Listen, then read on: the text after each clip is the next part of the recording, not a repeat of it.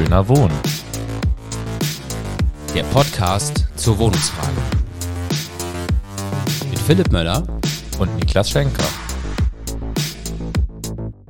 Hallo und herzlich willkommen zu Schöner Wohnen, der Podcast zur Wohnungsfrage. Neben mir sitzt wie immer Philipp Möller. Mein Name ist Niklas Schenker. Hallo. Und ich begrüße euch ganz herzlich zur neuen Folge. Wir wollen heute mal wieder übers Bauen sprechen. äh, uns ist in der Vorbereitung auf die Folge aufgefallen, so ein Stück weit, dass wir das jetzt schon relativ häufig gemacht haben. Äh, das hat aber wahrscheinlich auch was damit zu tun, ähm, Philipp, dass zu, also bei allen, die dich gut kennen, wissen, dass Bauen für dich eine ganz, ganz wichtige Frage ist. Ähm, also Vielleicht musst du einfach nochmal darstellen, warum Bauen von links, äh, das muss man ja schon nochmal sagen, für dich so eine wichtige Frage eigentlich ist. Ja, genau. Bau, Bauen ist meine Leidenschaft. Mhm. Ähm, ich glaube, darauf kann man es irgendwie reduzieren, darauf kann man es bringen.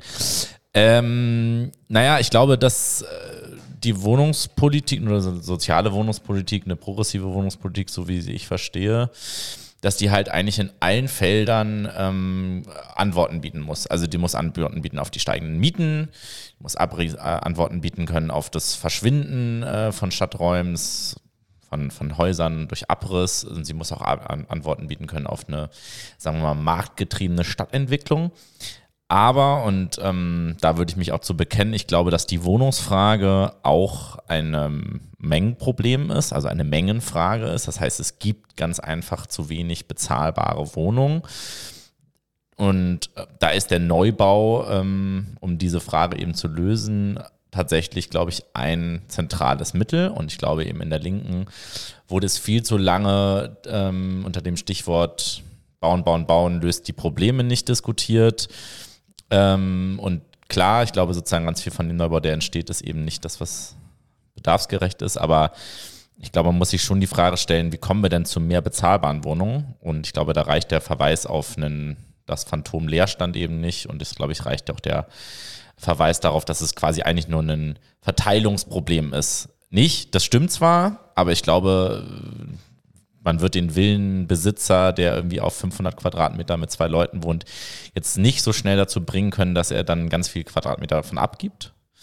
Ähm, genau, und ich glaube auch, wenn man sich ganz aktuell die Lage einfach anschaut, ähm, gerade in Berlin, aber auch in anderen deutschen äh, Metropolen, äh, sogar ja auch mittlerweile in mittelgroßen Städten, dann haben wir eben diesen Zuzug in die Städte.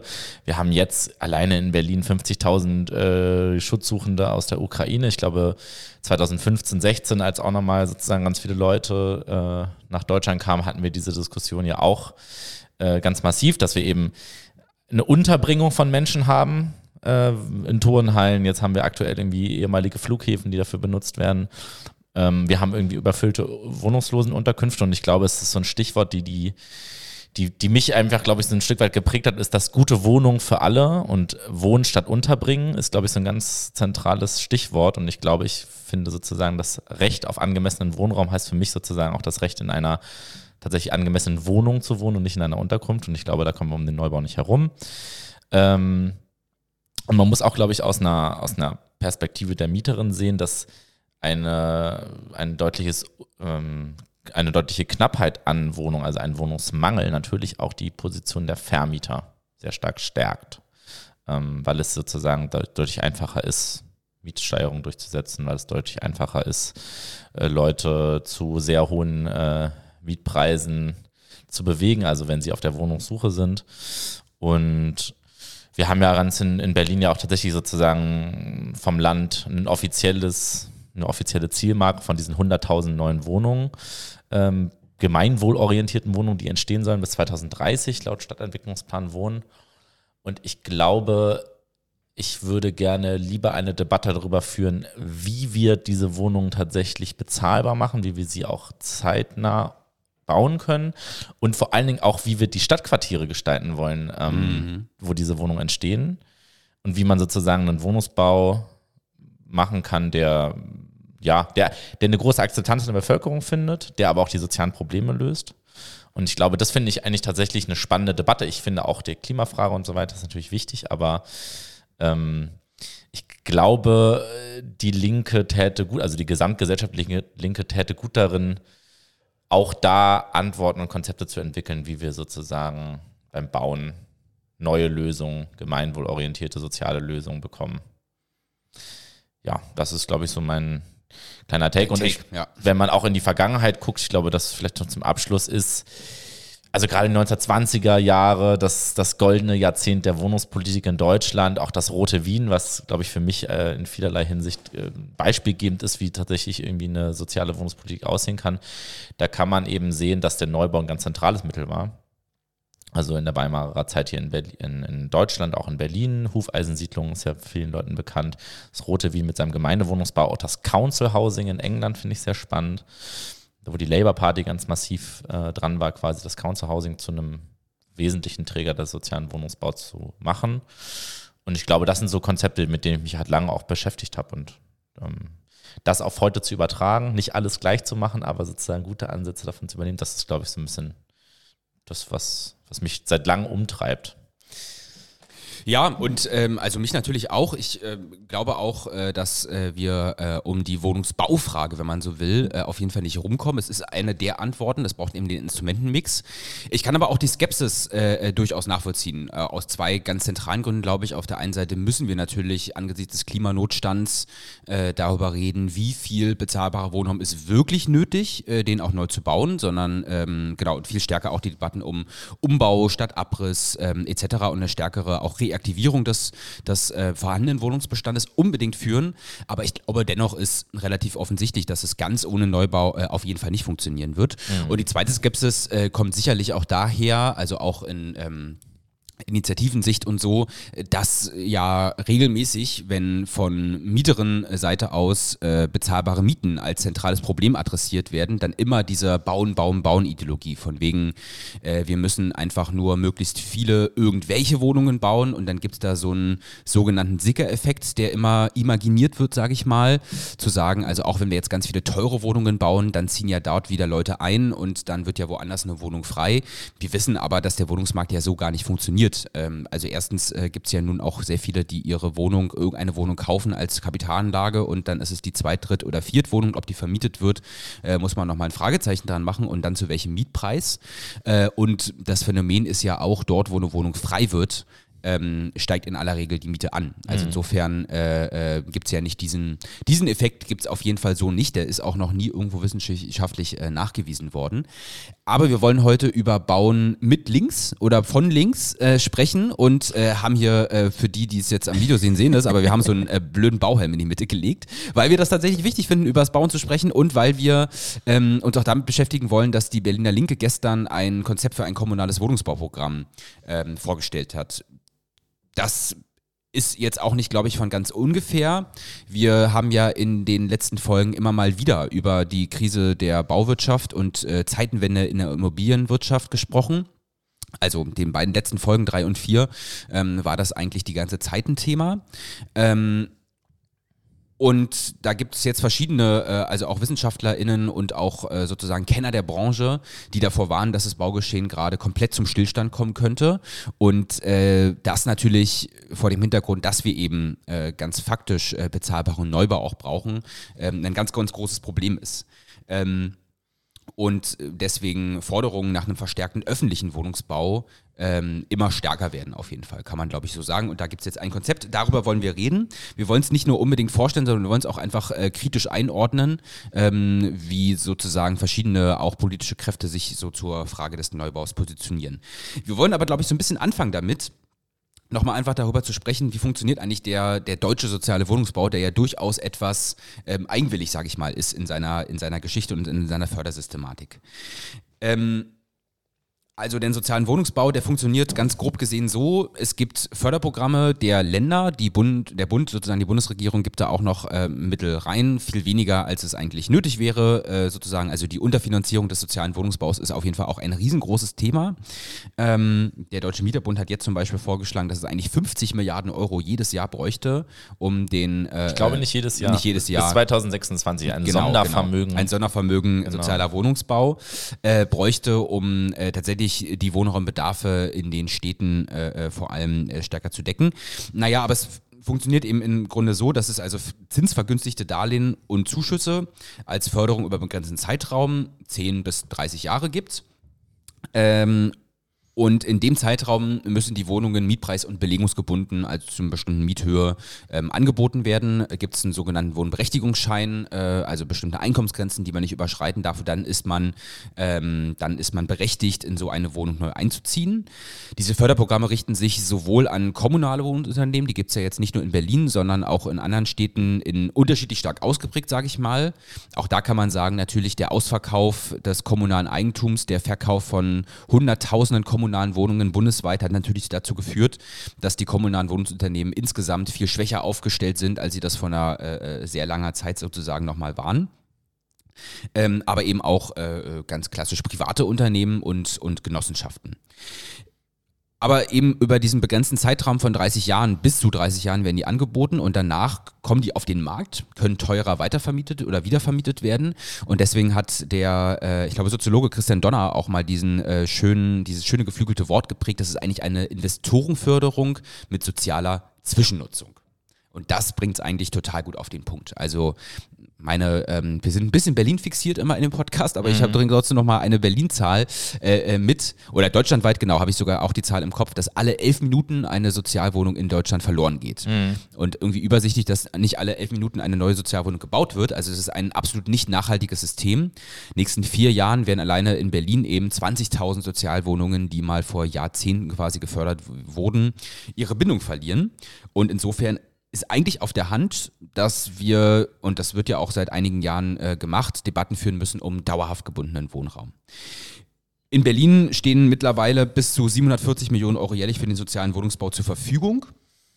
Ähm, und trotzdem äh, äh, kann man eigentlich sagen, das angestrebte Ziel in Berlin, jährlich 5000 Sozialwohnungen damit zu errichten, wird damit wahrscheinlich nicht aus, äh, äh, ausreichend sozusagen finanziert sein können, weil auch ein ganz großes Problem ist, dazu kommen wir aber später nochmal, ähm, dass im Grunde genommen dadurch, dass dieses Programm ja über sehr, sehr lange Jahre immer wieder weitergezahlt wird, ähm, dass die Kosten auch ähm, irgendwann später sozusagen nochmal äh, äh, äh, stärker ansteigen können und dann aber auch nochmal Kosten nachgezahlt werden müssen. Ich, ich glaube, man kann es einfach so erklären, also wenn du diesen Zeitraum von, von 30 Jahren hast, über den quasi Förderkredite ausgegeben werden, es gibt am Anfang quasi auch so einen Zuschuss ähm, und es gibt aber eben auch in den Förderrichtlinien quasi die Möglichkeit, dass wenn sich die Baukosten äh, immer weiter in die Höhe äh, ziehen, dass man dann quasi Nachförderung beantragen kann. Also wenn sich quasi, wenn der Investor jetzt sagt, okay, ich baue jetzt über diesen, ich baue jetzt eine Sozialwohnung, 30 Jahre gebunden und die Kosten steigen immer weiter und es wird dann nicht mehr rentierlich. In der Wohnungswirtschaft spricht man von rentierlichen Kosten. Das heißt sozusagen, äh, er kann nicht mehr genug Rendite daraus erwirtschaften und er schreibt möglicherweise rote Zahlen. Dann ähm, muss eben der Staat kommen und nachfördern. Und das ist, glaube ich, sozusagen das Problem, dass du am Anfang zwar sagen kannst, okay, dieses Jahr habe ich 3000 Sozialwohnungen gefördert, ähm, aber die Kosten begleiten sozusagen den Staat ja über den gesamten Förderzeitraum hinweg. Und wenn dann eben wie jetzt momentan wir eine dynamische Marktsituation haben, äh, ist das quasi, besteht immer die Möglichkeit, dass da am Ende ähm, größere Kosten entstehen, als man am Anfang dachte, dass eben der Staat eben Nachförderung vornehmen muss, damit er diesen sozialen Wohnungsbau für die Bauherren eben rentierlich hält. Und das ist quasi so ein bisschen die Gefahr, die wir gerade äh, haben, dass, dass es ein Fass ohne Boden ist. Absolut. Und das erleben wir jetzt auch gerade ja in Berlin. 2000 äh, Wohnungen, die wurden mal angefangen zu fördern sozusagen vor ein paar Jahren und die werden jetzt gerade unwirtschaftlich. Also insofern kann man, glaube ich, einfach sagen, aus zwei unterschiedlichen Gründen äh, äh, ist es eigentlich geradezu geboten, äh, sich über diese Dinge Gedanken zu machen. Einerseits ist dieses Fördersystem nicht nachhaltig, weil eben nach 30 Jahren ist alles vorbei. Ähm, äh, aber so eine Wohnung steht ja viel länger eigentlich als 30 Jahre. Jahre in der Regel. Ähm, und es gibt eben die immer weiter steigenden Kosten. Und es gibt noch einen dritten Punkt. Äh, und da musst du uns nochmal äh, abholen, so ein bisschen, Philipp. So eine Bestandsaufnahme mhm. sozialer mhm. und kommunaler Wohnungsbau in Berlin, weil man, glaube ich, zusammenfassend sagen kann, die schönen Zielzahlen, die man sich immer mal so gibt, ähm, reichen halt eben alleine nicht aus, sich zu mhm. checken. Die wurden eigentlich in aller Regel nicht eingehalten. Mhm. Genau, also Berlin betreibt ja seit 2014 wieder eine Wohnungsbauförderung, ähm, war ja in den 2000er Jahren tatsächlich aus dem sozialen Wohnungsbau ausgestiegen.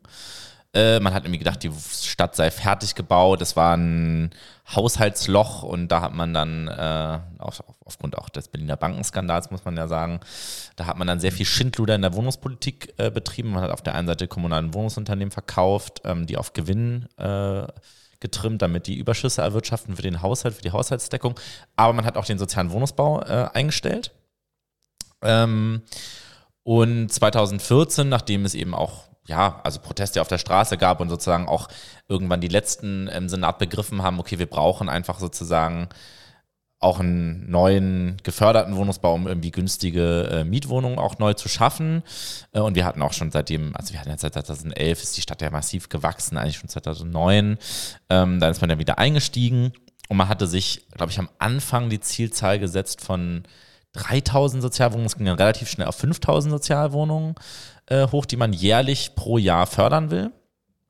Und tatsächlich sind zwischen 2014 und 2021 insgesamt nur 16.000 äh, Sozialwohnungen entstanden. Also man ist weit, weit, weit hinter den Vorgaben von diesen 5.000 zurückgeblieben. Also ich habe das mal ausgerechnet, sozusagen zwei, etwa 2.000 Sozialwohnungen wurden pro Jahr zwischen 2014 und 2021 neu gefördert. Ähm, und von diesen Sozialwohnungen wurden eben quasi 90 Prozent durch die landeseigenen Wohnungsunternehmen, durch die sechs landeseigenen Wohnungsunternehmen errichtet. Die Idee bei, der so bei dem sozialen Wohnungsbau in Deutschland, du hast es ja gesagt, ist ja aber eigentlich immer gewesen, man sozusagen will Genossenschaften, landeseigene Wohnungsunternehmen, früher gemeinnützige Wohnungsunternehmen, das waren oft auch städtische, aber war sozusagen, es gab einen gemeinnützigen Wohnungssektor damals und aber auch private Investoren für den sozialen Wohnungsbau gewinnen. Deswegen macht man ihn rentierlich. Ähm, und das ist aber tatsächlich, kann man einfach sagen, nach neun Jahren nicht aufgegangen. Also man hat diese privaten Investoren für den sozialen Wohnungsbau in Berlin nicht gewinnen können. Ich würde politisch sagen, das ist auch gar nicht so schlimm, mhm. äh, weil wir eben das Problem haben mit dieser sozialen Zwischennutzung und dann fallen sie aus der Bindung und dann können sie quasi nach diesen 30, am Anfang waren es ja auch nur 20 Jahre in Berlin Bindungsdauer, ähm, maximal verwertet werden als Eigentumswohnungen, verkauft werden oder eben zu hohen äh, Mieten vermietet werden. Und wir haben auf der anderen Seite im Bestand, also wir kommen ja von einer Situation, wir hatten mal Hunderttausende an äh, sozial gebundenen Wohnungen durch öffentliche Wohnungsunternehmen, durch Genossenschaften, aber eben auch viele Sozialwohnungen verschiedenster Eigentümer mit verschiedenen Eigentümern. Und die fallen sozusagen, jährlich fallen da mehr Wohnungen aus der Bindung. Wir sind jetzt gerade noch bei so 97.000 äh, Sozialwohnungen. Und allein in den nächsten vier, drei, vier Jahren bis 2026 fallen nochmal 22.000 Wohnungen aus der Bindung. Und diese 5.000 kommen eben da hat man sozusagen Zahlen, dass man weiß, jedes Jahr fallen so und so viele Wohnungen aus der Bindung. Und da hat man dann schnell gesehen, okay, wir brauchen mindestens diese 5000 Wohnungen, äh, um diesen jährlichen Schwund an Sozialwohnungen aus dem Bestand zu decken. Und dadurch, dass aber viel zu wenig Sozialwohnungen neu gefördert wurden, ähm, sinkt der Bestand an Sozialwohnungen. Also er hat sich durch die soziale Wohnungsförderung hat sich der, das Absinken des Bestandes ein Stück weit, ich habe das auch mal in einem Artikel äh, vor kurzem mir mal angeschaut, hat sich ein bisschen verlangsamt. Aber die Tendenz, gerade mit diesen 22.000 Wohnungen, die jetzt aus der Bindung fallen, ist auf jeden Fall negativ. Und es werden mhm. ja, noch deutlich mehr Sozialwohnungen eben in der Zukunft aus der Bindung fallen. Und ich glaube, wenn wir den, über den sozialen Wohnungsbau sprechen, müssen wir dann eben auch über die kommunalen sprechen, über die kommunalen Wohnungsunternehmen, weil die ja der wesentliche Träger dieses sozialen Wohnungsbaus sind. Ähm, und die kommunalen Wohnungsunternehmen haben 2000 14 auch, glaube ich, quasi angefangen, wieder den Neubau aufzunehmen. Ähm, und sie haben aber auch da ihre Zielzahlen nie erfüllt. Also genau wie beim sozialen Wohnungsbau hat auch der kommunale Wohnungsbau ähm, seine Zielzahlen nicht geschafft. Also zwischen 2017 und 2022 äh, wurden 25.600 oder 700 Wohnungen fertiggestellt. Ähm, und es war aber die Zielzahl, dass zwischen 17 und 21 30.000 Wohnungen gebaut werden sollten. In diesem Zeitraum sind aber nur 20.000 Wohnungen fertiggestellt und letzt, dieses, also letztes Jahr 2022 kamen dann nochmal 6.400 äh, Fertigstellungen dazu. Das war mit Abstand die größte Zahl. Also letztes Jahr sind äh, die meisten, mit Abstand am meisten kommunale Wohnungen äh, fertiggestellt worden, seit der kommunale Wohnungsbau wieder aufgenommen wurde. Muss man an dieser Stelle, glaube ich, auch mal sagen, ähm, das ist tatsächlich ein Ver Vermächtnis von Sebastian Scheel, also dem ehemaligen äh, Stadtentwicklungssenator der Linken, der auf Katrin Lomscher folgte. Der ähm, ja, hat dafür, glaube ich, einfach auch massiv gesorgt, im Wesentlichen gesorgt, denn bei den Fertigstellungen ist es ja so, es dauert ja mindestens zwei bis drei Jahre von der Baugenehmigung zur Fertigstellung. Das heißt sozusagen, wenn Andreas Geisel jetzt sich jetzt mit den Fertigstellungszahlen äh, von heute brüstet, also zum Beispiel mit diesen 6.400 Wohnungen bei den Kommunalen, dann ist es eigentlich gar nicht sein Verdienst, er hat eigentlich gar nicht zu beigetragen. Ähm, das muss man eben auch mal sehen, sondern die Leistung von Andreas Geisel sehen wir erst in zwei bis drei Jahren. Genau. Oder die Nichtleistung. Ich meine, genau, die, oder die Nichtleistung. Genau. Aber da, da, dazu kommen wir gleich. Genau. Noch, ja. Und äh, um sozusagen jetzt auch nochmal den Bogen zu spannen, also ja wir haben den sozialen Wohnungsbau, dessen wesentlicher Träger ist der kommunale, sind die kommunalen Wohnungsunternehmen. Aber ein Problem beim kommunalen Wohnungsbau ist nicht nur, dass sie nicht genug Wohnungen fertigstellen, sondern dass sie auch nicht nur bezahlbar bauen. Also ähm, tatsächlich sollen sie nach den Vorgaben der Kooperationsvereinbarung zwischen Senat und Landeseigenen Wohnungsunternehmen 50 Prozent äh, Sozialwohnungen bauen. Und sie haben es aber nie geschafft, diese Vorgabe einzuhalten. Äh, tatsächlich zwischen 2017 und 2021 waren es nur 37 Prozent äh, Sozialwohnungen, die sie fertiggestellt haben. Und die restlichen Wohnungen werden dann halt frei finanziert und zu ziemlich teuren Mieten teilweise vermietet. Also vergleichbar, jetzt nicht ganz vergleichbar wie bei der, in der privaten Wohnungswirtschaft. Da sind wir ja mittlerweile bei kostendeckenden Mieten von fast 20 Euro oder bis zu 20 Euro. In den Vorgaben der Kooperationsvereinbarung steht sowas zwischen bis 12 Euro, es waren mal 10, aber es ist sozusagen nicht die, der soziale Wohnungsbau, wo ja Mieten zu 6,50 äh, aufgerufen werden. Genau, und das andere Problem ist, dass die kommunalen Wohnungsunternehmen immer so ein Stück weit ein Finanzierungsmodell hatten, dass sie eine Sozialwohnung gebaut haben, dass sie aber immer aus ihren quasi Bestandserwirtschaftungen aus den teuren Neubauten und der teuren Vermietung dann den Anteil an geförderten Wohnungen querfinanzieren mussten. Also wir hatten ja letztes Jahr diese Diskussion um die Eigentumswohnung bei den Landeseigenen. Da haben wir gesagt, okay, ja, die Kosten sind so stark gestiegen ähm, und die sollen ja aber so viele Sozialwohnungen bauen. Deswegen lass uns doch einfach ein paar Eigentumswohnungen kauf, äh, bauen und die dann irgendwie teuer verkaufen oder lass uns ein paar Wohnungen äh, aus dem Bestand verkaufen, damit die quasi auch weiterhin äh, äh, günstige Sozialwohnungen bauen können, um die quasi quer zu subventionieren. Und das kommt eben aus diesem Prinzip, also dass die mhm. Landeseigenen ein Stück weit sozusagen darauf angewiesen sind, sie müssen Überschüsse aus dem Bestand erwirtschaften, sie müssen teuer neu bauen, um damit den, den, den Anteil an Sozialwohnungen zu refinanzieren, zu quersubventionieren. Und das dritte Problem ist, und da kommen wir wieder zurück auf die Fertigstellung, die eben weit hinter den Vorgaben äh, lagen, ist, dass die Landeseigenen keine eigenen Bau- und Planungskapazitäten aufgebaut haben. Das heißt, du hast das, glaube ich, gestern auf der Pressekonferenz so schön auf den Punkt gebracht, das fand ich super. Ähm, der Neubau bei den Landeseigenen ist zwar kommunal, also die stellen dann eine Wohnung fertig und dann wird die durch die landeseigenen Wohnungsunternehmen bewirtschaftet und ist insofern öffentliches Eigentum, aber die Entwicklung und der Projektentwicklung, also von Beschaffung von Baurecht, also Baugenehmigungen, über dann die Vergabe von äh, Aufträgen an die Bauwirtschaft, äh, Einkauf von, von, von Handwerksbetrieben und so weiter. Das ist tatsächlich privat. Also das heißt, die haben oft Generalunternehmer beauftragt, die dann eben diese ganzen Leistungen äh, erbracht haben für die Landeseinwohnungsunternehmen. Dann haben die am Ende dieses schlüsselfertige Projekt übergeben und dafür eine Rendite kassiert. Ähm, genau, und das ist sozusagen das System. Also die Projektentwicklung ist privat und war nicht durch, wurde nicht durch die Landeseinwohnungsunternehmen selber geleistet.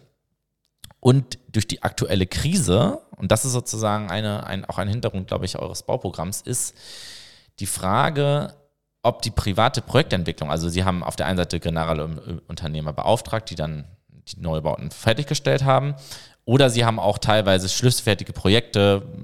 Investor X hat irgendwie ein paar Wohnungen gebaut und dann haben die LWUs gesagt, okay, wir brauchen mehr Wohnungen, weil wir haben Zielzahlen vom Senat, 30.000 Wohnungen fertigstellen, kaufen wir die an. Also private Projektentwicklung wurden auch angekauft. Und die These ist so ein bisschen, es könnte quasi in Zukunft dazu führen, wenn jetzt insgesamt weniger gebaut wird, auch von den Privaten deutlich weniger, dass weniger schlüsselfertige Projekte, nennt man die in der Wohnungswirtschaft, auf den Markt kommen und dass die Landeseigenen sozusagen, dass dieses Angebot, was die Landeseigenen gerne genutzt haben, damit sie nicht selber bauen, sondern damit sie quasi Neubauten ankaufen, dass das Angebot versiegt. Das ist so ein bisschen der Hintergrund. Und jetzt wollen wir uns nach dieser langen Vorrede Wir hatten das, glaube ich, eigentlich geplant, dass wir etwas weniger lange. Ja, und, aber du bist einfach so leidenschaftlich dabei, Ja. Philipp, beim Bauen, ja, dass ja, das ja. einfach viel Vorrede auch braucht. Nein, Genau. lass uns jetzt mal einsteigen in, in die Frage, ähm, was ist jetzt eigentlich der neue Konzeptvorschlag? Ganz neu ist es ja auch gar nicht, muss man sagen. Man kann das, glaube ich, gerne kontext kontextualisieren nochmal. Es gibt ja seit vielen Jahren, ich glaube auch seit 2014, Mhm. äh, die Initiative Neuer Kommunaler Wohnungsbau, die äh, also im Grunde genommen auch einen verstärkten öffentlichen Wohnungsbau immer wieder in die Debatte gebracht hat. Ähm, und auch die Frage der ist eigentlich für die kommunalen Unternehmen für den Neubau dieses, diese aktuelle Fördersystematik so passend? Auch dazu gibt es schon seit einiger Zeit äh, ein paar Vorschläge. Ja. Und ähm, was jetzt, glaube ich, schon dieses ähm, kommunale Wohnungsbauprogramm der, der Berliner Linken äh, äh, versucht, ist äh, äh, im Grunde genommen auf verschiedene Krisenentwicklungen und auf verschiedene Vorschläge, die es aber auch schon länger gibt, nochmal Bezug zu nehmen und das so ein bisschen ähm, zusammenzunehmen. Ich stelle es einfach mal ganz kurz vor. Äh, heute auch wieder eine Folge mit sehr vielen Zahlen. Ich versuche mir trotzdem Mühe zu geben, dass es nicht allzu viele werden. Aber die Idee ist im Grunde genommen, es sollen jährlich ähm, eine Milliarde Euro in den kommunalen Wohnungsbau in Berlin äh, investiert werden. Ähm, von, von Berlin aus. Und damit, äh, das ist eben auch mit einer Rechnung untersetzt, könnten äh, jährlich 7.500 Wohnungen, beziehungsweise dieses äh, Konzept ist auf zehn Jahre ausgelegt, 75.000 ähm, dauerhaft bezahlbare Wohnungen und eben zu einer durchschnittlichen Zielmiete von 7 Euro bis 7,50 Euro ähm, angeboten werden. Dazu muss man, glaube ich, einfach nochmal sagen, also die Zahlen der Fertigstellungen hast du gerade dargestellt. Ähm, und auch die äh, äh, Frage der Zielmieten, ähm, im Grunde genommen äh, muss man die auch nochmal äh, einfach adressieren, weil wir aktuell eine Entwicklung haben, dass also ohne Inanspruchnahme von öffentlichen Fördermitteln man eigentlich von einer Kostenmiete von ungefähr 20 Euro den Quadratmeter schon ausgeht. Also da ist noch gar keine hohe Rendite eingerechnet, sondern das heißt einfach nur einen Wohnungsbau, äh, Grundstückskosten, Baukosten etc. Ähm, und mit so einem kommunalen Wohnungsbauprogramm und einer Direktfinanzierung kann man das eben sehr deutlich ähm, runtersubventionieren. Und eine Sache, die du auch ja gerade schon adressiert hattest, ist, dass obwohl also seit zehn Jahren der kommunale Wohnungsbau in Berlin wieder auf die Spur geschickt wird, die landeseigenen, die sechs landeseigenen Wohnungsunternehmen äh, im Grunde genommen alles für sich selber machen. Also es findet überhaupt gar keine Bündelung der Neubauaktivitäten statt und im Grunde genommen auch alle Leistungen, die es so gibt, am Markt einkaufen. Also die haben zwar in den letzten Jahren immer mal wieder so kleinere Planungsabteilungen aufgebaut. Die DGWO vor allem. Die DGWO vor allem, also eine der, der sechs Landeseigenen. Aber das, man kann wirklich noch nicht davon sprechen, dass das irgendwie jetzt eine Planungskapazität wäre, die jetzt irgendwie tatsächlich einfach sozusagen das kommunal organisiert, was es ja viel effizienter machen würde. Und auch das sozusagen schlägt jetzt also dieser, dieser, ähm, äh, dieses Konzept vor, zu sagen, die sechs landeseigenen Wohnungsunternehmen gründen zusammen zwei Töchter. Unternehmen, eine, ähm, einen öffentlichen Projektentwickler, um den kommunalen Neubau eben tatsächlich einfach auch zu beschleunigen auszuweiten und das verbunden mit einer landeseigenen Gesellschaft zur Baulanderschließung. Warum Baulanderschließung? Weil gerade das sozusagen einfach eine Frage ist, die beim Neubau ähm, sehr viel Zeit auch in Anspruch nimmt und auch mit hohen Kosten verbunden ist. Und äh, da also eine spezielle Expertise sozusagen und ein Unternehmen zu haben, auf das man direkt zugreifen kann, nochmal eine ganz wichtige Frage ist. Also vielleicht muss man noch ganz kurz sagen, was ist Baulanderschließung? Baulanderschließung ist quasi alle Prozesse, die dazu führen, dass man das Baurecht, also die Baugenehmigung erhält und aber auch quasi sich Konzepte überlegt für eine Quartiersplanung, für eine verkehrliche Erschließung von so einem Quartier. Ähm, alles, was da dran ist, bis zur Verlegung von irgendwelchen Kabeln und so weiter. Also sozusagen, das ist, das ist alles da in diesem, in, in dieser Baulanderschließung quasi mit drinne. Also genau, alle, alle Vorleistungen, bis man dann quasi am Ende sozusagen äh, den Beton gießt. Genau. Und insofern ist dieses Programm, glaube ich, ein Stück weit ein, ein doppelter Paradigmenwechsel und schafft auch eine doppelte Entlastung. Doppelter Paradigmenwechsel deshalb, weil man sagt, man steigt in die Direktfinanzierung ein, also eine Milliarde Euro jährlich für 75.000 dauerhaft bezahlbare Wohnungen und kombiniert das mit dem Aufbau eigener Bau- und Planungskapazitäten und bündelt das auch noch der, bei den sechs ähm, Landeseigenen zusammen, macht das also durchaus sehr viel effizienter.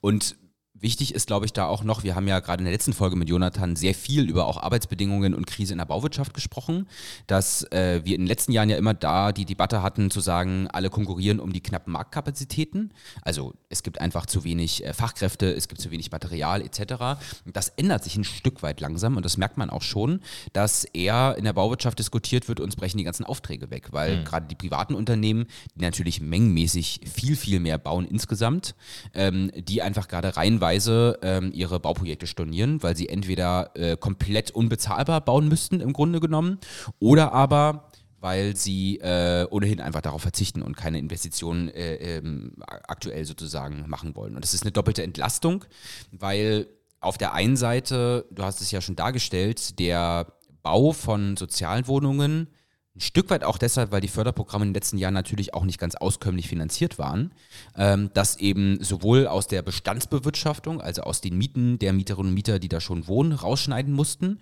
und auf der anderen Seite eben dadurch, dass eben teure Wohnungen zusätzlich auch gebaut wurden, wo man was querfinanziert. Und dieses Modell sieht jetzt also nochmal stärker vor, dass man jetzt nicht nur einen Anteil an Wohnungen fördert, sondern äh, in die Finanzierung des kommunalen Neubaus einsteigt.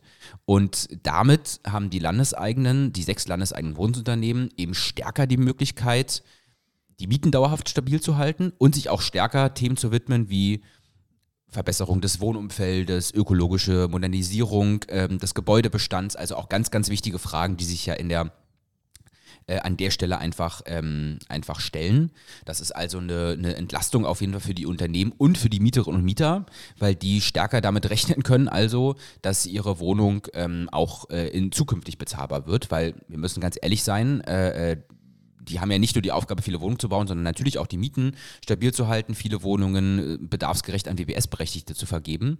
Aber das gerät natürlich ein bisschen ins Strudeln, wenn einfach die Baukosten auch so dermaßen explodieren. Mhm. Dann äh, sozusagen kriegt man irgendwann ein Problem. Steigt der Druck auf den Bestand. Das auf jeden Fall und genau das äh, sozusagen will das nochmal adressieren. Ansonsten kann man jetzt nochmal ähm, stärker vielleicht in die Frage, was bedeutet jetzt äh, äh, einsteigen, was bedeutet jetzt eigentlich Finanzierung? Also es bedeutet, dass aus, diesem, aus dieser Fördersystematik, über die wir gesprochen haben, also es gibt so ein Förderprogramm, das richtet sich an alle möglichen äh, äh MarktteilnehmerInnen, dass man daraus ein Stück weit aussteigt, sagt ähm, und sagt, wir geben also Mittel als Eigenkapitalzuschüsse an die sechs landeseigenen Wohnunternehmen, womit die wiederum dann ähm, noch Kredite sozusagen weiterhin aufnehmen können, um dann eben den Wohnungsbau anders zu finanzieren. Also so eine Beispielrechnung ähm, ist auch dem Konzept, was wir natürlich jetzt auch nochmal verlinkt haben, äh, auch anliegend. Aber die Landeseigenen müssten so nach dem Konzept also nur noch 20 Prozent ungefähr des Eigenkapitals selbst aufbringen. 47 Prozent kommt über die Eigenkapitalzuschüsse, die eben direkt gezahlt werden sollen. Und für restliche, dann noch fehlende 33 Prozent wird eben ein Kredit mit niedrigen Zinsen und einer niedrigen Tilgung aufgenommen. Und äh, das sozusagen äh, führt ähm, auch noch dazu, dass die Investitionsaufwendungen für den Neubau, die dort getätigt werden müssen, also die Mittel, die am Ende fließen, dass die viel transparenter werden.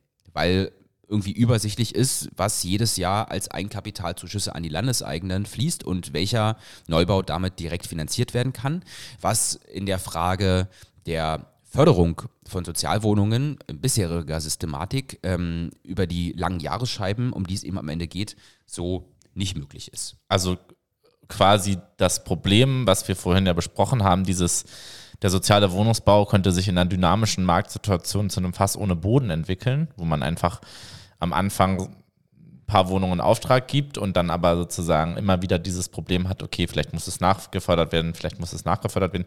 Das kann man ein Stück weit umgehen, weil man wirklich jahrweise festlegt, so und so viele Wohnungen werden gebaut und die werden dann quasi auf ein Stück finanziert äh, durch eben diese Eigenkapitalzuführung jährlich. Und dadurch quasi wird dieses ganze System transparenter und man weiß sozusagen pro Jahr, was sind tatsächlich die Investitionsaufwendungen und hat nicht dieses Problem, dass wir äh, einfach gar nicht wissen, was sozusagen die Wohnungen, die jetzt gefördert werden, schlussendlich wirklich am Ende kosten. Mhm. Jetzt kann man sich natürlich sofort die Frage stellen, warum sollen nur noch die kommunalen Unternehmen gefördert werden? Was ist eigentlich mit den Genossenschaften? Äh, wir werden sicherlich auch nochmal eine Folge mit zu den Genossenschaften machen. Der Einwand ist natürlich erstmal total berechtigt auf der ersten sozusagen Ebene, würde ich denken, weil natürlich auch die Genossenschaften, wenn man jetzt auf die durchschnittlichen Bestandsmieten schaut, ähm, einfach wirklich natürlich sagen kann, die liegen sogar noch unter den landeseigenen Wohnsitzen, also sehr, sehr deutlich unter, unter dem Marktniveau und allein das Genossenschaftsmodell ähm, also das muss, haben wir auch schon mal besprochen bei den Landeseigenen, die sind ja in Berlin als GmbHs äh, oder sogar Aktienunternehmen etc. Ähm, äh, äh, erstmal organisiert. Die Genossenschaften sind ja qua ihrer Verfassung gar nicht dazu in der Lage, jetzt äh, Wohnungen äh, teuer weiter zu verkaufen etc., sondern da hat man einfach natürlich in der Organisationsform schon eine gewisse Spekulationsbremse, will ich mal sagen, mit drin. Das ist bei den Landeseigenen erstmal nicht der Fall. Aber äh, man kann natürlich, wenn man diese Mittel eben direkt vergibt, durch eine vertragliche Sicherung äh, dauerhaft auch dafür sorgen äh, und auch für eine gesetzliche Regulierung. Es gibt in Berlin ja das äh, sogenannte Wohnraumversorgungsgesetz, wo auch jetzt schon die wichtigsten Bestandteile, sage ich mal, ähm, drinstehen, wie die Landeseigenen ihre Wohnungen bewirtschaften, vergeben äh, äh, sollen, welche Mieten sie nehmen. Ähm, da kann man natürlich genau sowas auch mit nochmal einschreiben. Und ja, ich glaube, man muss einfach nochmal mit den Genossenschaften sozusagen diskutieren, dass der Vorteil für jetzt ein Land Berlin, was den Auftrag hat, viele Berliner und Berliner mit bezahlbarem Wohnraum zu versorgen, da natürlich gerade die kommunalen, also aus Sicht der Eigentümersteuerung, äh, das passende sozusagen Instrument sind, das passendere Instrument sind als die Genossenschaften, die qua ihrer Verfassung jetzt erstmal die Aufgabe haben, ihre Mitglieder mit Wohnraum zu versorgen. Das ist also schon, glaube ich, nochmal ein bedeutender Unterschied. Plus, das hat sehr viele Gründe. Wie gesagt, das müssen wir noch mal in einer Sonderfolge diskutieren. Aber dass die Genossenschaften in Berlin ich will jetzt mal vorsichtig ausdrücken, im kosmetischen Bereich bauen äh, und vor allem Sozialwohnungen. Also ich meine, im letzten Jahr sind es 30 gewesen, bei den Landeseigenen 2000. Ähm, das hat natürlich unterschiedliche Problemlagen. 37. 37, 37. genau. 37 Landeseigenen knapp 2000. Also das hat natürlich unterschiedliche Problemlagen, ist völlig klar. Äh, und das ist jetzt nicht nur sozusagen deren Schuld, es geht auch um Rahmenbedingungen, die verbessert werden müssen. Genau. Und dennoch, ähm, und auch das sozusagen vielleicht äh, äh, gleich zu antizipieren, geht es auch gar nicht darum, ähm, jetzt Genossenschaften gar nicht mehr zu fördern. es gibt ja eine der soziale Wohnungsbau finanzierte sich ja bisher so, dass es also eine, eine Bundesförderung gibt und die wird ähm, deutlich aufgestockt äh, nochmal aus Berlin. Und äh, bisher ist das so, dass diese Bundesförderung nur in Anspruch genommen werden kann, wenn die sich jetzt nicht ausschließlich als Eigenkapital zur Führung, äh, also nicht ausschließlich dafür verwendet wird, als Eigenkapital zur Führung an die Landeseigenen. Insofern, ähm, um es nicht noch komplizierter zu machen, geht es einfach darum, dass der kommunale Wohnungsbau direkt finanziert werden soll und es eine kleine Fördersäule zusätzlich für Genossenschaften und Private geben wird äh, wenn das dann eingeführt wird. Aber davon gehe ich natürlich fest aus. Und ähm, die Genossenschaften äh, haben ja eine spezielle Förderung in Berlin und die soll es eben auch weitergeben. Mhm. Ich glaube, eine Sache, die müssen wir auch noch ähm, besprechen, ist, ähm, dass wir oder dass das Programm sozusagen vorsieht, dass 75 Prozent der Wohnungen ähm, nach ihrer Fertigstellung, also das gesagt, das durchschnittliche Zielmiete ist so 7 Euro bis 57 es gibt aber quasi in dem Programm drei Zielgruppen. Das sind einmal Haushalte mit einer äh, mit einem Einkommen bis maximal WBS 140, also maximal 40 Prozent über den Einkommensgrenzen für einen Wohnberechtigungsschein. Das da an diese Personengruppe, da zählen zum Beispiel auch Studierende oftmals dazu und so weiter, ähm, also Leute einfach mit geringem Einkommen. Ich glaube, ein Personenhaushalt sind so 1000 und ich glaube, bei 140 sind es dann 1000 400 Euro, die man äh, maximal zur Verfügung haben darf. Ähm, da sollen 50 Prozent der Wohnungen eben an diese Haushalte gehen. Dann ähm, sollen 25 Prozent an Haushalte mit einer Einkommensgrenze von maximal WBS 180 gehen. Also ein Personenhaushalt wären, glaube ich, dann 1800 Euro. Und eine dritte Säule sind dann quasi 25 Prozent der Wohnungen sollen an Haushalte mit maximal WBS 240 gehen. Das wären dann 2400 Euro, so roundabout. Das ist jetzt, ne, das ist sozusagen, und diese Wohnungen sollen dann für 10 Euro den Quadratmeter vermietet werden. Also deutlich teurer oder einigermaßen viel teurer als sozusagen die, die Wohnung für die WBS 140er oder die WBS 180er. Gleichzeitig würde man durch diese ein, durch diese Zielgruppendefinition etwa 80 Prozent aller Haushalte in Berlin ähm, abdecken. Das heißt sozusagen, es sind schon sehr breite Schichten der Bevölkerung, auf die dieses Programm zielt. Genau, und was man auch noch dazu sagen muss, ist, dass die Vergabe der Wohnung eben geregelt werden würde über diese Kooperationsvereinbarung, über die wir schon gesprochen haben, also zwischen Senat und. Ähm Oder per Gesetz. Also genau, gibt es zwei Möglichkeiten genau. der Eigentümersteuerung. Ja. Sowohl quasi gesetzliche Vorgaben äh, und ich sag mal etwas feingliediger ähm, ist dann noch so, dass mit zwischen den Landeseinwohnungsunternehmen und dem Senat ja äh, eine Kooperationsvereinbarung nochmal on top sozusagen halt kommt, die nochmal ein paar mehr Punkte auch ähm, mhm. regelt, als die jetzt gesetzlich vorgeschrieben sind. Und genau, also es gäbe sehr unterschiedliche äh, Möglichkeiten, wie man das, äh, wie man das regeln kann. Ähm, klar ist, unter ganz unterschiedlichen politischen Mehrheiten könnten sich auch da Dinge nochmal drehen und ändern, aber das äh, ist ja ehrlicherweise in jeder Sache so, wenn der CDU und FDP regieren. Äh, das sieht man ja auch immer noch, sogar in anderen Ländern, dass dann alles Mögliche äh, privatisiert wird, was nicht bei drei auf dem Baum ist. Oder was wir in Berlin eben auch kennen, ist sozusagen, dass ähm, wir beim alten sozialen Wohnungsbau irgendwann das Kappen der Anschlussförderung hatten. Also wer sich ein bisschen mit dem sozialen Wohnungsbau auskennt, der wird das vielleicht kennen, das Problem, dass sozusagen Wohnungen, die eigentlich über einen recht langen Zeitraum gefördert werden sollten, ich glaube 50 oder 60 Jahre, dass man dann nach, ich weiß nicht mehr genau, äh, nach, nach, auf jeden Fall nach, nach einer relativ kurzen Zeit gesagt hat, das Land Berlin hat kein Geld mehr, deswegen kappen wir quasi die Anschlussförderung und die Wohnungen sind dann eben nicht nach 60 Jahren aus der Bindung gefallen, sondern deutlich früher.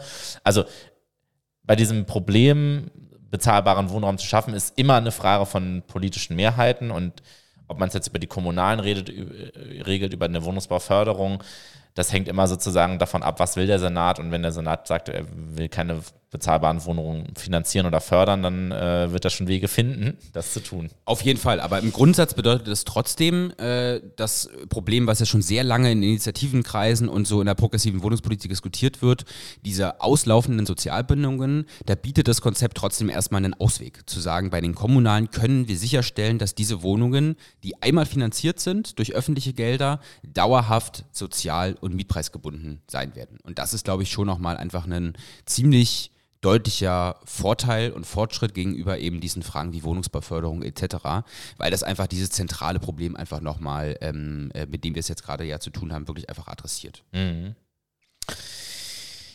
Gut, also wir haben jetzt über das Finanzierungsmodell gesprochen, über die Vergabe der Wohnungen. Ähm, wir können auch noch mal kurz darüber sprechen, was hat das eigentlich sozusagen mit diesen beiden Bauträgern auf sich? Du hast ja schon erklärt, sozusagen die Idee ist, äh, dass man zwei Bau, also zwei Töchterunternehmen quasi der landeseigenen Unternehmen, der landeseigenen Wohnungsbaugesellschaften gründen will. Auf der einen Seite eben ein quasi eine Landesgesellschaft für die Baulanderschließung, also ich habe ja schon gesagt, die dann quasi alle Prozesse äh, regelt, die für das Erlangen von Baurecht eben notwendig sind, die sich mit verkehrlichen Konzepten beschäftigt und so weiter und so fort ähm, weil eben das momentan noch relativ lange dauert. Das ist halt ein Nadelöhr, durch den der kommunale Wohnungsbau immer durch muss. Und auf der anderen Seite will man quasi das, das Prinzip ein Stück weit kappen, dass man äh, für jeden Neubau quasi einen privaten Generalübernehmer, Unternehmer beauftragt, äh, sondern sozusagen das in eigene Hände, in kommunale Hände äh, gibt, dass es eben durch diesen öffentlichen Projektentwickler oder öffentlichen Generalunternehmer zu lösen, wo man dann sagt, wir haben eine Gesellschaft für alle sechs, die ähm, zentral Aufträge an die Bauwirtschaft äh, vergibt, die zentral Planungsleistungen erbringt, die Planungsbüros beauftragt, auch selber Planungskapazitäten aufbaut. Aber dass man quasi wegkommt, dass jede landeseigene Wohnungsunternehmen sich bei jedem Bauprojekt einen neuen Generalübernehmer, einen neuen Projektentwickler sucht, sondern dass es klar ist, kommunaler Neubau wird in der Regel, nicht immer, nicht in allen Fällen, es wird sicherlich auch weiterhin Projektankäufe geben, das hat Klaus Schlederer gestern in der Pressekonferenz ja auch nochmal deutlich gemacht, aber dass sozusagen das Prinzip in der Regel ist, kommunaler Neubau wird abgewickelt über den öffentlichen Projektentwickler und über diese Landesgesellschaft für die Baulanderschließung. Und mittelfristig würde ich mal sagen, geht es dann auch darum, dass man sich überlegt, es wird ja viel darüber gesprochen, dass man auch Insourcing betreibt, also dass man bestimmte Handwerkerleistungen, Hausmeistertätigkeiten, etc. pp. quasi wieder zurück in die Unternehmen, in die öffentliche Hand holt. Da wurde ja sehr viel outgesourced in den 2000ern und auch äh, Jahren, also sozusagen, um da Kosten zu sparen.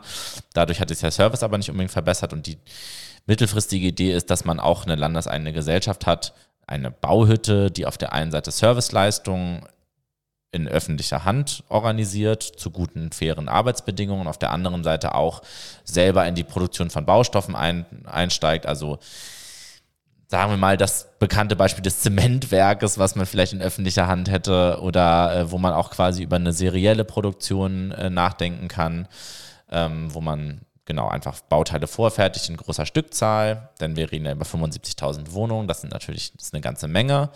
Und da kann natürlich über eine serielle Vorfertigung, über Typenbauten, das ist jetzt nicht gleichzusetzen mit dem Plattenbau der DDR, sondern Typenbau und auch serielle Vorproduktion kann durchaus variantenreich funktionieren, aber man kann eben dadurch Kosten sparen. Wenn man in großer Marge quasi, in großer Auf, im, im großen Maßstab Bauteile vorfertigt und die dann verwendet auf dem Bau, dann kann man dadurch Kosten sparen und das ist sozusagen die weitere Idee. Genau, und die andere Geschichte, die ich eben ganz interessant finde, und der Ruf nach dem kommunalen Neubau wird ja auch deswegen lauter, weil eben der private ähm, ja deutlich an Zugkraft verliert. Also man hat ja in der Vergangenheit immer die Situation gehabt, der private Wohnungsbau hat das Neubaugeschehen bestimmt und die Kommunalen haben ein Stück weit sozusagen zwar auch immer mehr gebaut, aber ähm, haben das Marktgeschehen halt nicht bestimmt. Und die Bauwirtschaft, ähm, die natürlich hat, hat natürlich von diesem großen Neubaugeschehen auch profitiert, also auch von dem privaten Neubau. In Berlin ist es tatsächlich auch ein relativ großer Beschäftigungssektor. Also wir haben 73.000 Beschäftigte in der Baubranche. Und ähm, das sind, glaube ich, so 4,5 Prozent aller Beschäftigten in, in Gesamt-Berlin. Also ist tatsächlich sozusagen ein Faktor, ein Wirtschaftsfaktor auch in der Stadt. Und wenn jetzt aber die Investitionen in den privaten Neubau ausfallen, dann ist ja die Frage, wie schafft man sozusagen, dass die Bauwirtschaft ihre Kapazitäten nicht zurückfährt, nicht Leute entlässt? Ja. Ähm, und da ist eben die Idee, das könnte sozusagen der kommunale äh, Neubau quasi regeln, da einspringen.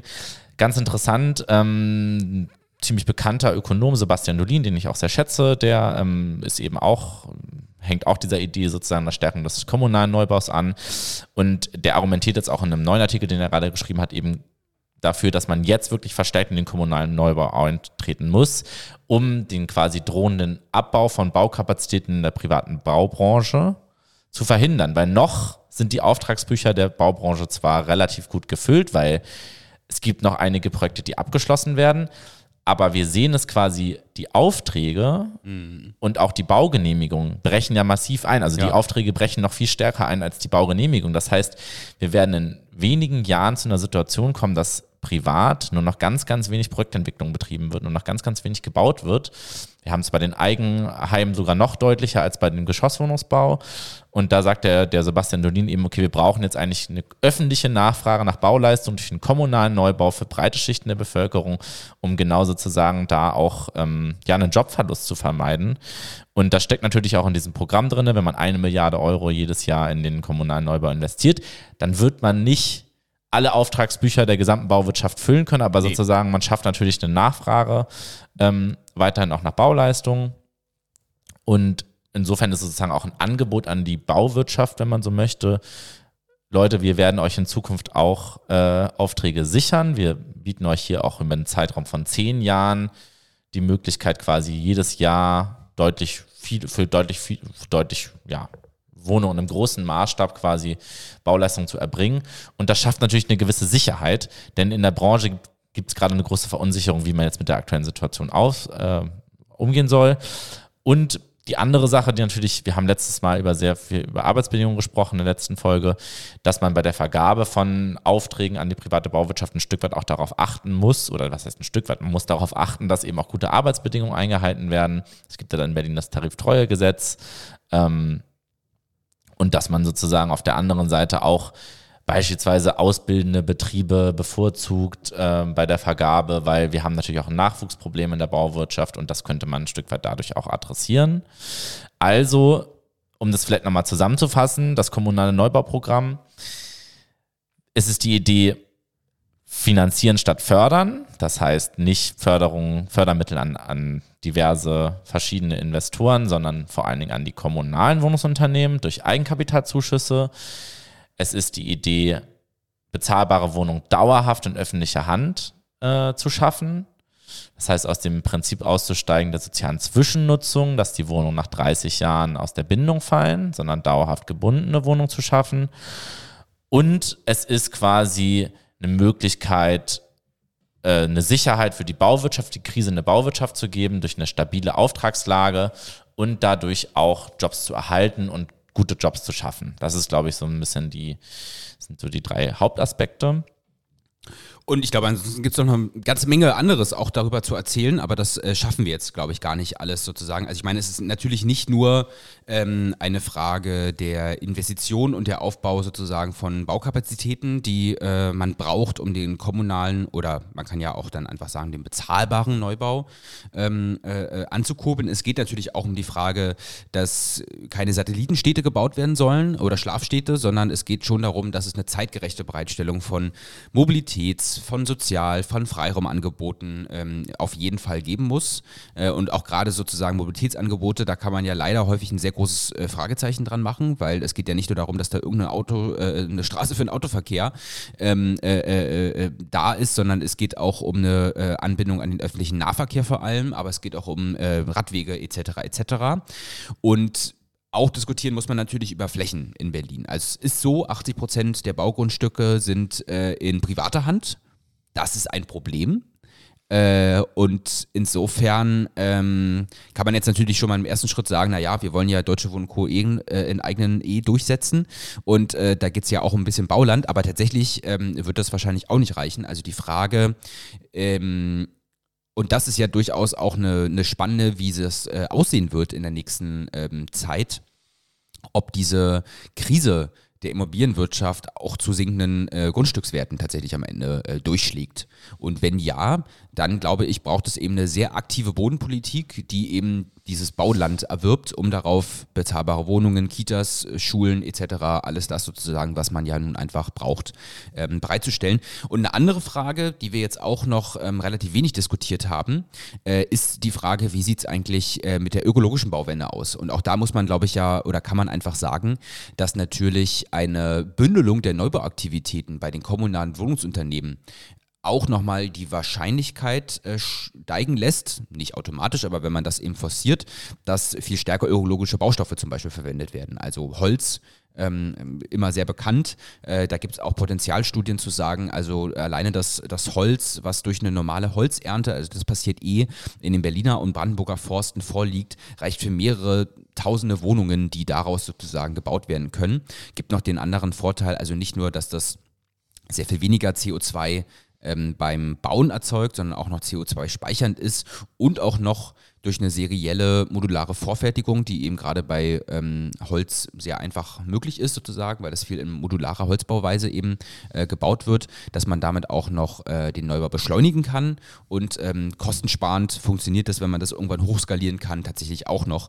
Also über diese ganzen Fragen müssen wir natürlich auch unbedingt sprechen, über auch die Reaktivierung von Flächen, ähm, äh, also Umbau statt Abriss, äh, ganz, ganz wichtige Frage ähm, und nicht nur über Baulandflächen darüber nachdenken, wenn wir die jetzt irgendwo auf irgendwelchen Wiesen finden oder sowas, äh, selbstverständlich, sondern natürlich auch bereits versiegelte Flächen in der Innenstadt, Parkplätze, ähm, äh, alte Ho Autohäuser, die nicht mehr gebraucht werden, Autobahndeckel.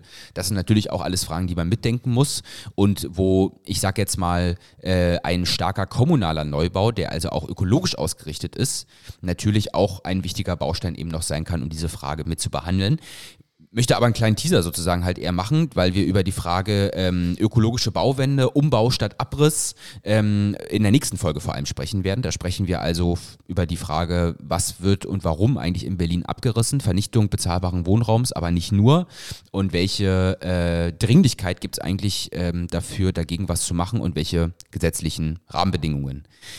Aber ich glaube, wir nutzen jetzt nochmal die letzten gut fünf Minuten vielleicht, ähm, um nochmal die ganze Sache jetzt politisch einzuordnen. Also gestern hat die Morgenpost gleich reagiert ähm, und hat geschrieben, die Linke will jetzt den Wohnungsbau verstaatlichen und hat da irgendwelche äh, DDR-Assoziationen irgendwie gebracht. Und ich fand das nochmal ganz interessant.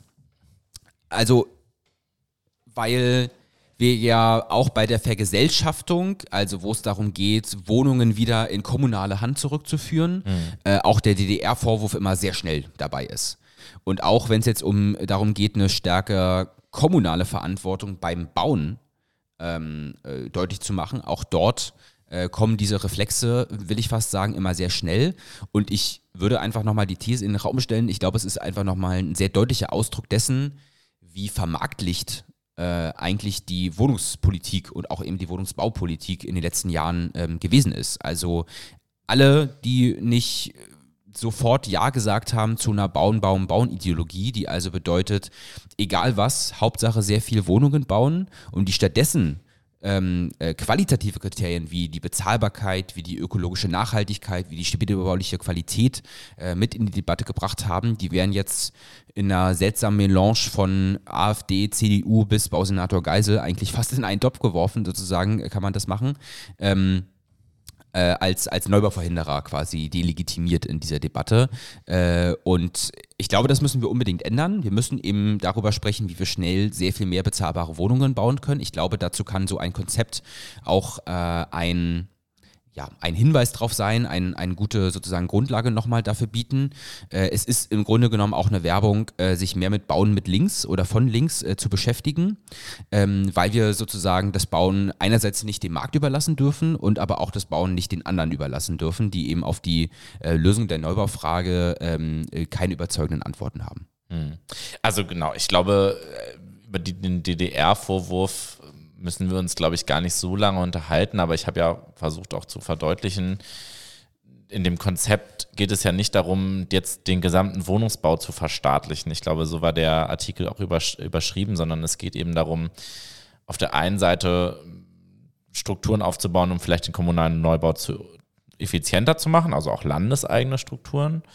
Ähm, aber es geht ja eben auch, und das habe ich ja versucht auch deutlich zu machen, um ein Angebot an die private Bauwirtschaft, äh, tatsächlich sozusagen da auch weiterhin Aufträge zu bekommen.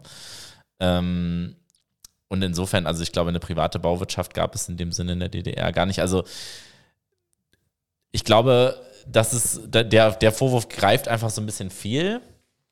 Ähm, und ich würde dir total zustimmen, es zeigt einfach an, aus welcher Debatte wir kommen. Ich glaube auch, dass es den Diskussionsraum öffnet quasi, weil wir haben eben die Situation, ich glaube, man kann einfach jetzt nach zehn Jahren oder fast zehn Jahren, ähm, muss man, glaube ich, das Fazit ziehen, so wie es mit der Wohnungsbauförderung bisher läuft, läuft es nicht so, dass es quasi ausreichend Sozialwohnungen hervorbringt oder ausreichend bezahlbaren Neubau hervorbringt. Das ist das eine. Wir haben jetzt diese Krise und da sozusagen Antworten darauf zu entwickeln. Ich glaube, das ist halt eine Idee, so ein öffentliches Bauprogramm. Mich erinnert das historisch halt nicht an, unbedingt an die DDR, sondern tatsächlich sozusagen äh, an Überlegungen der, der 20er Jahre oder eben auch der Nachkriegsjahrzehnte, wo ja tatsächlich große Bauprogramme, ähm, getragen durch gemeinnützige Wohnungsbauträger, durch städtische, durch Genossenschaften, sehr, sehr viele bezahlbare Wohnungen hervorgebracht haben. Und das war ja ein wesentlicher äh, Faktor, warum man die Wohnungsfrage vielleicht ein Stück weit in den Nachkriegsjahrzehnten, also nach dem Zweiten Weltkrieg, auch lösen konnte, weil man halt einen sehr, sehr großen Bestand an tatsächlich gebundenen, bezahlbaren Wohnungen aufgebaut hat. Und ich glaube, diese Diskussion, die öffnet dieses Bauprogramm sozusagen einem äh, sehr ambitionierten Vorschlag auf Landesebene. Und ja, ich glaube, da gibt es auf jeden Fall noch viele Detailfragen zu klären. Ähm, aber ich denke mal, ähm, da wird man sich noch einiges Gutes zu überlegen und da bestimmt auch nochmal ja, gute Antworten finden auf sozusagen reale Probleme. Und ich glaube, da ähm, ist die Linke vielleicht dann tatsächlich auch ein Stück weit weiter als die SPD, die das Prinzip Hoffnung gerade einfach zum, ähm, zum Prinzip, ja, zu ihrem Leitmotiv in der Wohnungspolitik erklärt hat. Und ich glaube, ähm, das reicht eben in der aktuellen Situation nicht mehr. Und insofern finde ich das ein Schritt in die richtige Richtung. Und ich glaube, uns wird das äh, hier auch noch immer wieder beschäftigen, allein weil wir uns so gerne mit dem Bauen beschäftigen. Ähm, aber wir hoffen, dass euch auch andere Themen wie uns natürlich auch, auch interessieren. Wie gesagt, nächstes Mal geht es um Abriss von bezahlbarem Wohnraum. Wir hoffen aber erstmal, dass euch diese Folge gefallen hat und äh, dann sehen wir uns beim nächsten Mal. Tschüss. Ciao.